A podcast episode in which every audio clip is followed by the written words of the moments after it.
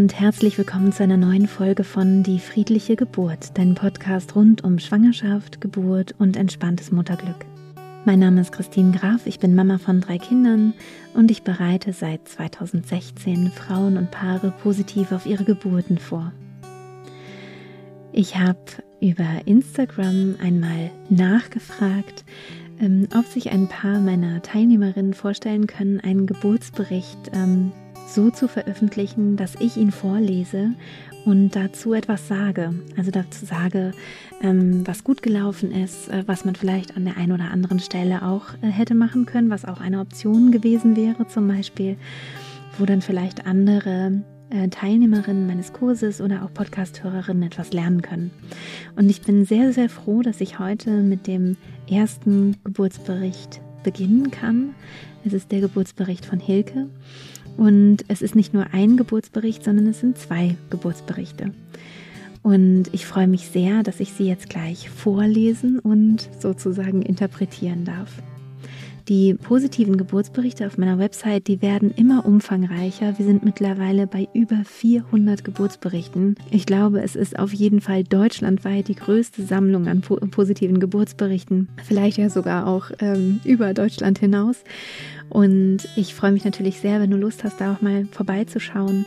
Einfach auf meiner Website www.die-friedliche-geburt.de und da unter Erfahrungen und äh, da findest du sowohl Videogeburtsberichte als auch Audiogeburtsberichte, als auch schriftliche Geburtsberichte und du hast die Möglichkeit zu filtern. Also du kannst zum Beispiel sagen, ah, ich habe eine Beckenendlage jetzt gerade, oder es scheint darauf hinauszulaufen, gibt es da vielleicht schöne Geburtsberichte und dann kannst in dem, Fil in dem Filter anklicken Beckenendlage und dann bekommst du die Geburtsberichte mit Beckenendlage und genauso eben auch mit Hausgeburt, Wassergeburt, Kaiserschnitt oder was auch immer ähm, dich eben gerade interessiert. Und ich wünsche dir dabei ganz viel Freude und es ist auch total sinnvoll, das zu tun, also sich mit positiven, bestärkenden Berichten zu umgeben, wenn man gerade schwanger ist, um eben mit guter Hoffnung in die eigene Geburt zu starten. Viel Freude jetzt mit dieser Podcast-Folge.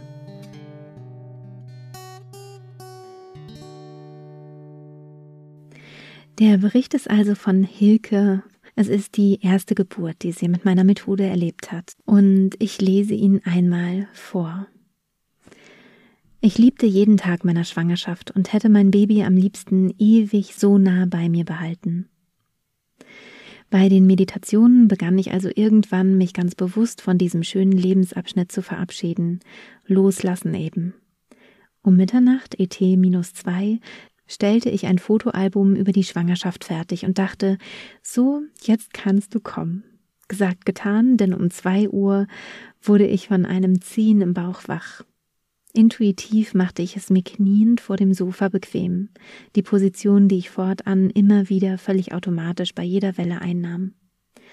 Ich atmete tief in den Bauch und empfand die Wellen als einen Schleier, der sich freundlich und bestimmt über mich legte und mich zwang, bei mir zu bleiben. Gegen drei Uhr schaltete ich die Geburtshypnose ein. Als sich um vier Uhr der Schleimpfropf in der Badewanne löste, gab ich meinem nervösen Freund dann endlich das Okay unsere Hebamme zu kontaktieren. Das diente aber eher zu seiner Beruhigung. Um fünf Uhr war mir danach, mich auf den Weg ins Geburtshaus zu machen. Welle, anziehen. Welle, in die Schuhe schlüpfen. Welle, los zum Auto. Welle vor einer Parkbank kniend. Weiter zum Auto. Welle vor einem Auto kniend. Autofahrt mit Geburtshypnose auf dem Handy und vor lauter Entspannung gar nicht mitbekommen, dass sich mein Freund noch verfahren hat. Im Geburtshaus angekommen, begann die für mich herausforderndste Phase der ganzen Geburt, die allerdings nur etwa eine Stunde dauerte. Das Ziehen im Bauch wurde durch Druck im Rücken, Nieren abgelöst. Ich vergaß eigentlich durchgängig die Visualisierung, mir war schlecht, die Bauchatmung überforderte mich, meine Arme wurden schlapp vom Aufstützen während der Wellen. Ich wusste nicht so recht, wohin mit mir, und ich war extrem geruchsempfindlich. Meinen zuvor heiß geliebten Duftanker konnte ich auf einmal überhaupt nicht mehr riechen, genauso auch nicht mehr meinen Freund. Weshalb der akustische, haptische Anker auch hinfällig war, sein Atem roch meilenweit nach Müsliriegel und Banane. Ich fand es mental so anstrengend, weshalb ich meine Hebamme bat, den Muttermund zu tasten, um zu wissen, wo ich stehe. Sieben Zentimeter. Um sieben Uhr stieg ich in die Wanne und sagte mir, dass ich dann eben ohne Anker, Atmung und Visualisierung gebären werde. Die Entspannung, das Vertrauen in mich und mein Kind und die Lust auf dieses Ereignis reichten völlig aus. Um 7.30 Uhr platzte die Fruchtblase und ab da schob ich immer wieder bei den Wellen mit. Ganz intuitiv, ganz ruhig, ganz friedlich. Der Druck im Rücken war weg und verlagerte sich nach unten, ich tastete einmal selbst nach dem Köpfchen und da war es nur noch eine Fingerkuppe weit entfernt. Während die Geburtshypnose sanft im Hintergrund dudelte, schlief ich in den Wellenpausen mehrmals kurz ein. Bei manchen Wellen hatte ich keinen Pressdrang und veratmete sie einfach. Alles lief völlig automatisch. Die Hebamme hielt sich komplett zurück. Ich war einerseits in Trance und andererseits total klar. Um 9.57 Uhr wurde der Kopf geboren und ich öffnete zum ersten Mal nach Stunden die Augen und schaute mir mein bläulich zerknautschtes Baby zwischen meinen Beinen an. Ich spürte, wie sich mein Sohn langsam Stück für Stück drehte und musste lachen, weil es einfach so abgefahren war. Die Hebamme sagte noch, und weißt du, was ich gerade abgefahren finde? Dass du da jetzt drüber lachen kannst. Mit der nächsten Welle um 10 Uhr kam mein Sohn im Wasser zur Welt zur großen Überraschung der anderen diensthabenden Hebammen im Geburtshaus, es sei so leise gewesen. In einer der letzten Wellenpausen sagte ich übrigens, dass ich gar nicht beantworten könnte, ob es weh tue, und das kann ich bis heute nicht. Die ganze Geburt war einfach so voller Energie und wunderschön, dass ich hoffe, noch einmal ein Kind gebären zu dürfen, natürlich wieder mit Christines Hilfe. Ich wünsche euch allen eine magische Geburt. Mutter Natur hat uns Superkräfte gegeben. Ja, das ist der Geburtsbericht von, von Hilke. Das war im September 2018. Und ich möchte jetzt gerne einmal auf ein paar Dinge eingehen. Also es ist natürlich ein super ermutigender, wunderschöner Geburtsbericht, wie ich finde. Sie hat ganz am Anfang ge geschrieben, dass sie Meditationen gemacht hat. Ähm, bei mir im Kurs sind eigentlich alles äh, Hypnosen. Das ist einfach jetzt so eine fachliche Geschichte und falls sich das interessiert, ähm, eine Hypnose ist zielgerichteter. Es gibt, geht um eine gewisse Superkonzentration, die wir haben auf, einen, auf eine bestimmte Vorstellung. Zum Beispiel bei einer Meditation, zumindest bei den klassischen Meditationen, wäre es so, dass sich eher unser Geist einfach weitet und wir so ganz im Hier und Jetzt sind.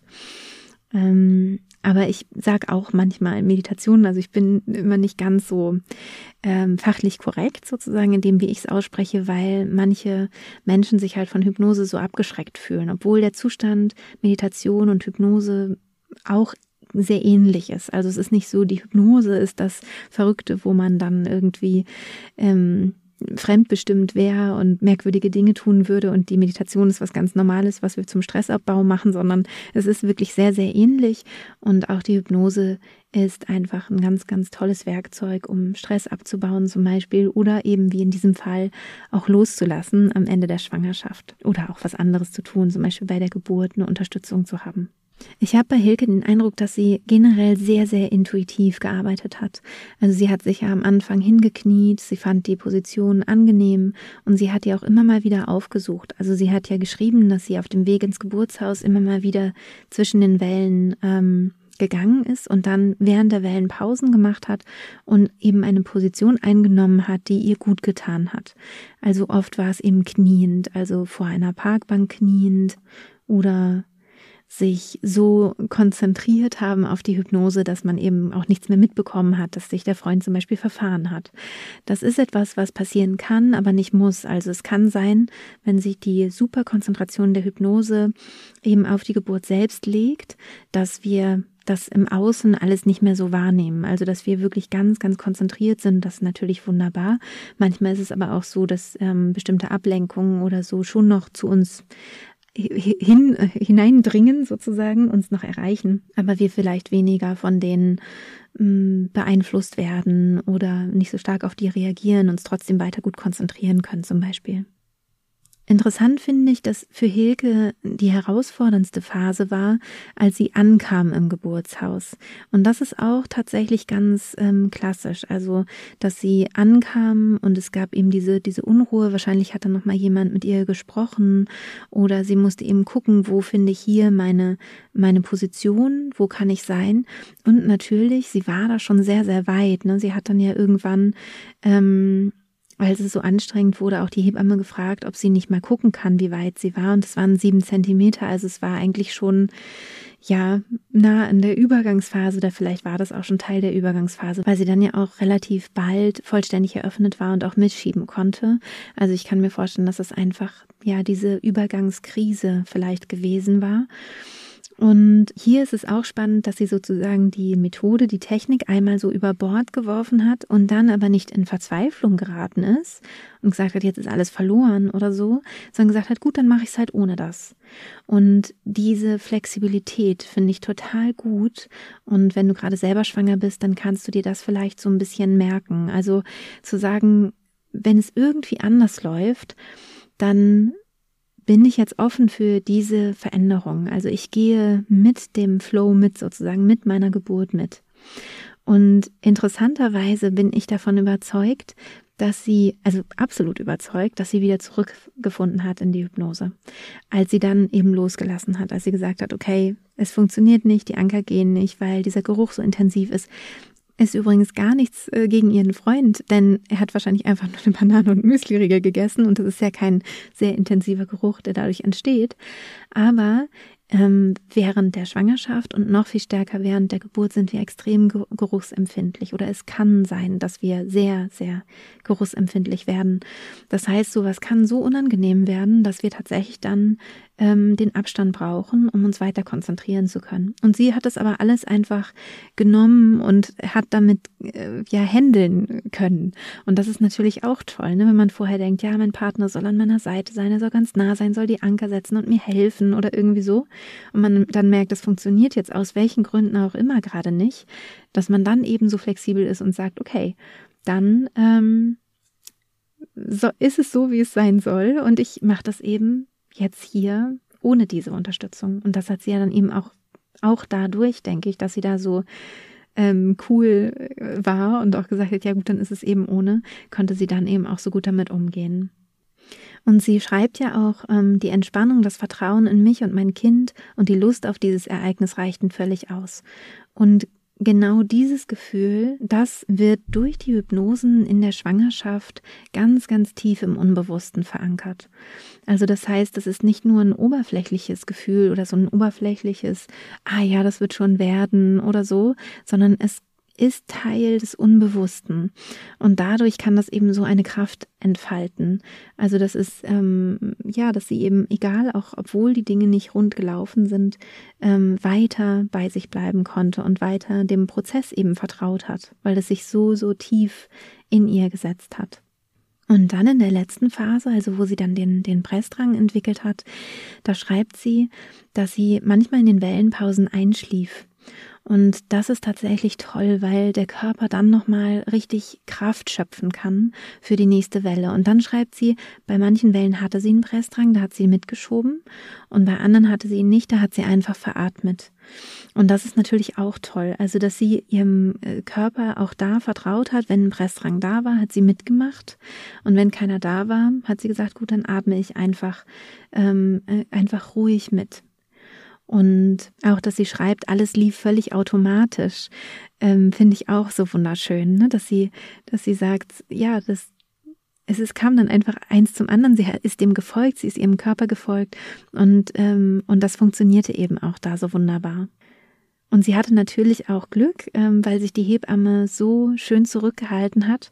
Also die hat ganz sicher auch immer geguckt, dass die Herztöne stimmen. Das wird ja auch im Geburtshaus gemacht, also dass sie eben auf die Sicherheit geachtet hat. Und ansonsten eigentlich ähnlich wie meine Hebamme bei meiner dritten Geburt sich wirklich zurückgehalten hat und jetzt nicht ähm, ständig Fragen gestellt hat oder irgendwie sowas, sondern oder unnötig untersucht hätte, sondern ja, sondern eben beobachtend sich zurückgehalten hat. Das ist natürlich richtig toll, weil man dadurch eben leichter auch wirklich in dieser tiefen Trance bleiben kann.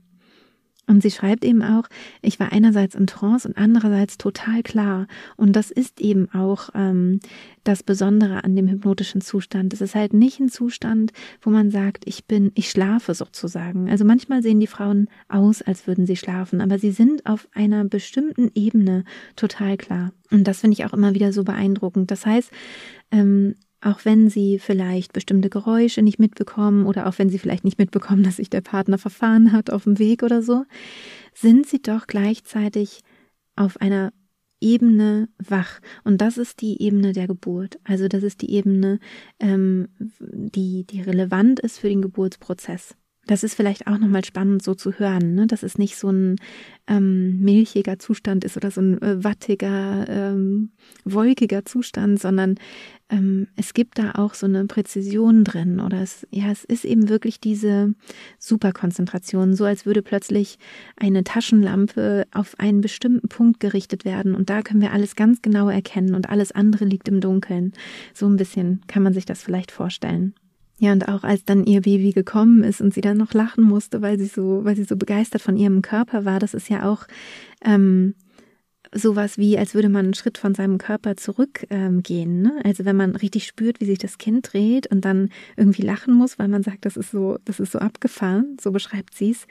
Ähm, das kenne ich auch aus meiner dritten Geburt. Also dass ich ähm, ich wollte ja so gern meine Tochter ausatmen und habe dann so gemerkt, wie es eben über so ein Zittern über die Nieren kam und so ein krasser Pressdrang, wo ich da stand ich auch neben mir in gewisser Weise und zwar bewundernd. Also ich stand irgendwie da, ich stand ja nicht, sondern ich, ich lag in der Wanne oder saß so halb in der Wanne, aber ich war irgendwie so neben mir, weil ich dachte, wie abgefahren ist das, was hier mein Körper für eine unfassbare Kraft entwickelt, gegen die ich mich überhaupt nicht wehren kann. Also das, äh, dieses beeindruckte Gefühl und dieses Lachen müssen, das kann ich total nachvollziehen. Ja, und dass die Hebammen aber eben eher dachten, hä, wie, das Kind ist schon da, ich habe gar nichts gehört. Ähm, das kann eben bei einer, bei einer solchen friedlichen Geburt ähm, sein. Also es passiert relativ häufig. Das liegt an einer speziellen Atemtechnik, ähm, die ich beibringe. Und es liegt halt auch daran, dass die Frauen wirklich sehr im Geburtsprozess sind und das Gefühl haben, dass sie sich eher konzentrieren möchten auf, ähm, auf das, was sie da spüren und auf diesen Weg. Also sie haben eben diese Superkonzentration, ist diese Stelle so beleuchtet mit der Taschenlampe, bildlich gesprochen und das würde sie ablenken, laut zu sein. Ähm, es ist aber nicht bei allen Frauen so, das ist auch ähm, wirklich wichtig, das nochmal zu betonen. Also es kann auch sein, dass man eben laut sein möchte, weil einen das irgendwie in dieser Konzentration auch eher stärkt. Also da sind einfach Frauen unterschiedlich. Ähm, nur es ist halt häufig so, dass sie leise sind. Da sollte man sich dann auch nicht wundern. Es gibt aber beides. Und dieses Phänomen, dass sie gar nicht sagen konnte, war das jetzt ein schmerzhaftes Gefühl oder nicht, das ist auch ganz, ähm, ganz häufig so.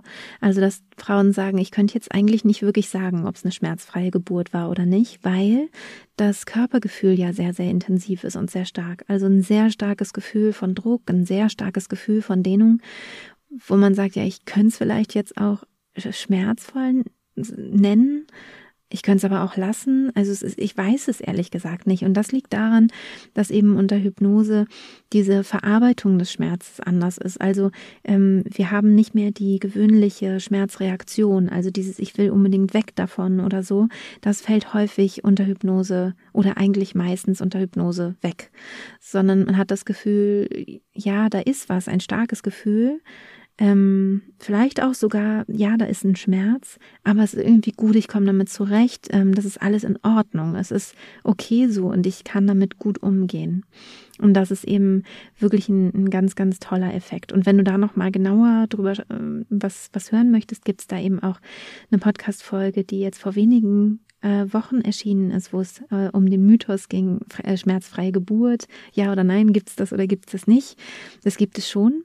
Und gleichzeitig ist es eben wichtig, sich nicht auf diesen Schmerz so zu konzentrieren, weil wir halt schnell diese Bewertung haben. Wenn es Schmerz ist, dann ist es halt nicht gut.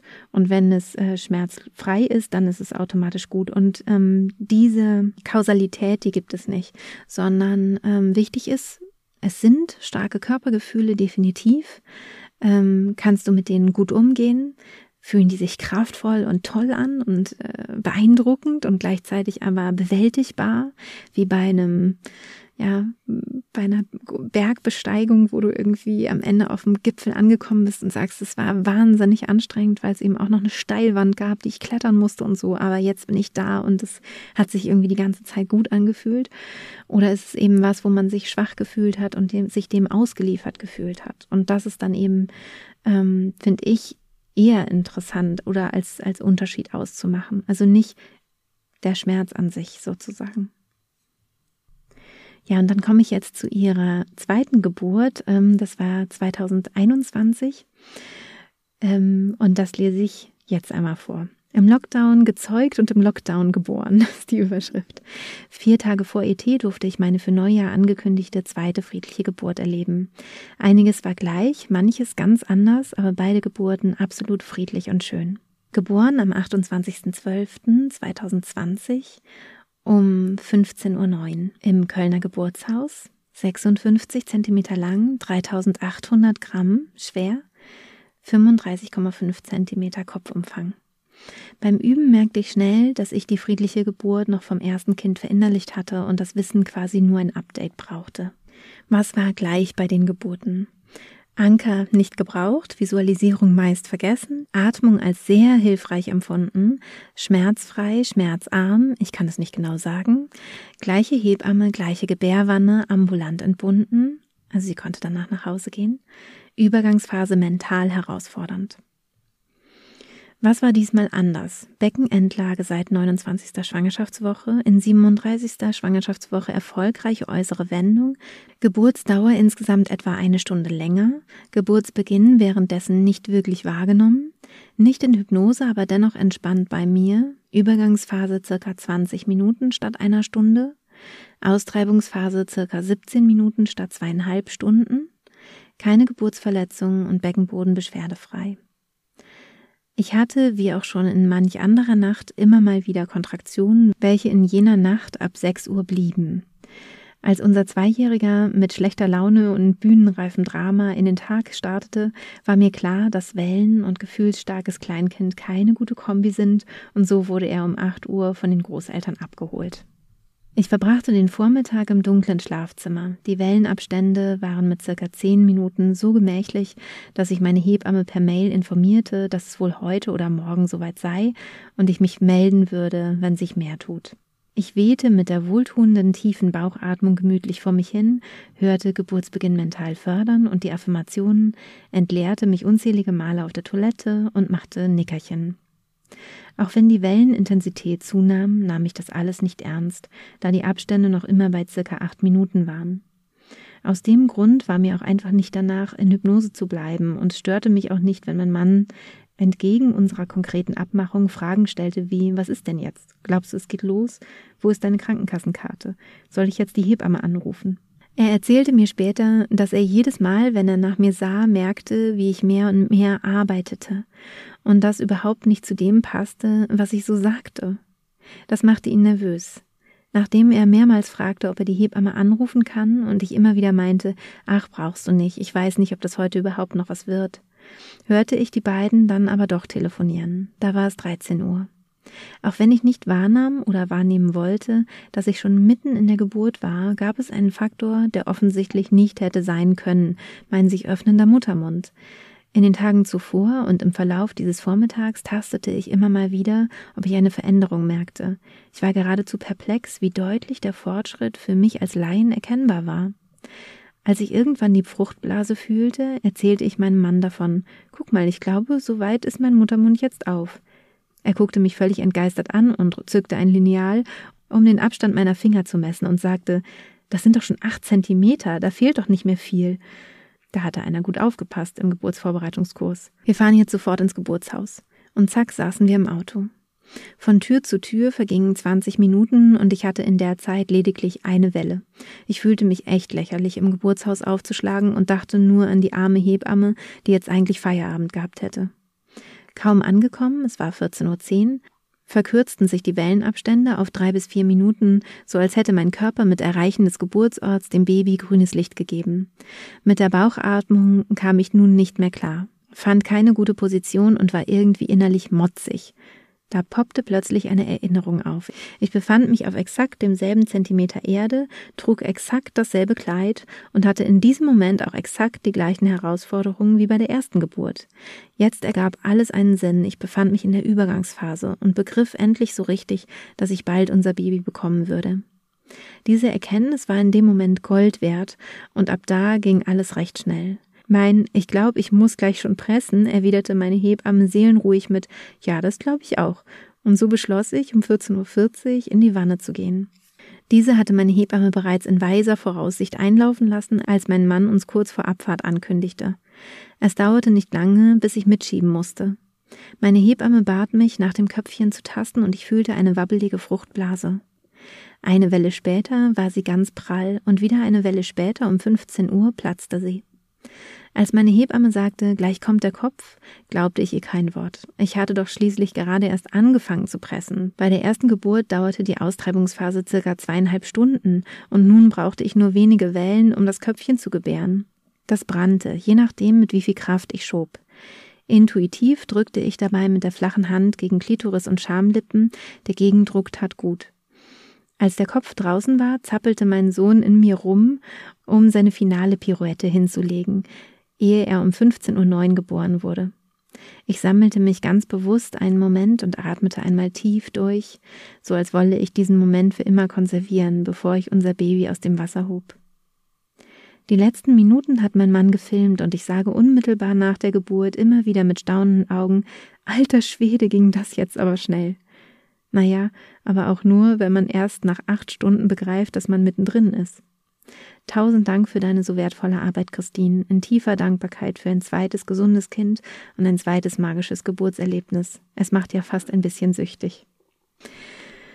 Ja, das ist natürlich auch ein, ein sehr beeindruckender Geburtsbericht. Wieder im Geburtshaus. Und diese Ruhe, die sie beschreibt, ähm, finde ich eben auch toll, dass sie so lange äh, nicht wahrhaben will, dass es schon Geburt ist. Und dennoch hat sie ja ihr erstgeborenes Kind schon wegorganisiert. Und danach fühlte sie sich halt einfach wohl und hatte das Gefühl, ich muss eigentlich nicht wirklich was ändern an der Situation.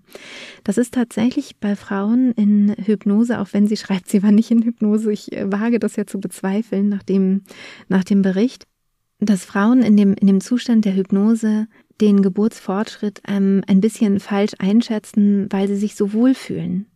Und wenn man in der äh, Geburtsvorbereitung, in der Schwangerschaft so häufig den hypnotischen Zustand geübt hat, dann ist es eben so, dass man bei der Geburt die Wahrscheinlichkeit erhöht, dass man automatisch in diesen Zustand geht. Also, dass man vielleicht denkt, man ist gar nicht drin, weil man die Hypnose nicht hört, also die akustische Hypnose, die Aufnahme. Aber der Körper geht automatisch in diesen Zustand, ganz natürlich und ganz selbstverständlich. Und alles, was ich hier lese, klingt genauso. Also wie ein anderes Säugetier, wie eine Kuh auf der Weide auch in diesen Zustand gehen würde, ohne eine Aufnahme.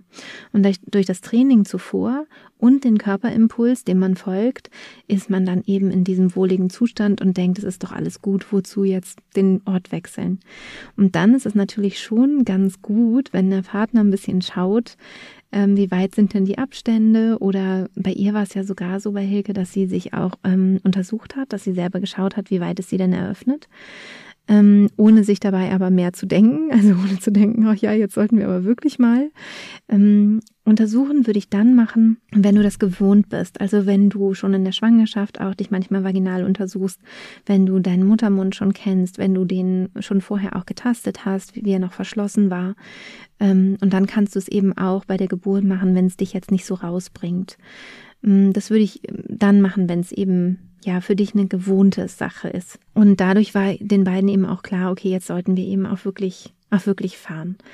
Und interessant ist, dass sie da eben auch wieder ankam und es ihr schlecht ging und dass es dann so ein Aha Erlebnis war, zu merken, okay, ich bin wieder in der Übergangsphase, das Baby ist gleich da. Und dadurch war dann diese Phase auch leichter zu meistern. Das heißt, unser Geist ähm, hilft uns auch, Sachen zu meistern, wenn wir das richtig gut einordnen können und einschätzen können. Die Eröffnung des Muttermundes zu wissen, kann auch manchmal schwierig sein und kann auch demotivierend sein. Der Muttermund macht wirklich, was er will, der hat sein eigenes Tempo und es kann sein, du bist schon ganz, ganz lange unter Geburt und du fährst voller ähm, Vorfreude zum Geburtsort oder die Hebamme kommt und äh, du wirst getastet und das heißt, er ist bei, ein, bei einem Zentimeter und du verlierst wirklich die Fassung. Deswegen würde ich sagen, also wenn du nach dem Muttermund fragst und nach der Öffnung, dann bitte immer mit dem Gedanken, das heißt nur, dass es jetzt so ist, nicht, dass es in zehn Minuten so ist, weil ich habe so, so, so viele Geburtsberichte von Frauen, ähm, die erzählen, dass sie bei einem Zentimeter waren und zehn Minuten später ähm, haben sie einen Press dran gehabt, sie waren vollständig eröffnet. Also das heißt, dieser, ähm, dieser Muttermundsbefund, der kann motivierend sein, wie es jetzt hier der Fall war, aber es kann eben auch sehr demotivierend sein. Auch das ist möglich. Ja, und dann beschreibt sie ja, dass die letzte Phase der Geburt, die Austrittsperiode, dass die äh, eben nicht mehr so lang gedauert hat, dass die beim ersten Kind zweieinhalb Stunden gedauert hat. Das ist, finde ich, auch relativ normal für eine erste Geburt. Also, dass es wirklich, ja, doch eine längere Zeit braucht. Und jetzt waren es eben 17 Minuten. Das ist natürlich ein riesiger Unterschied.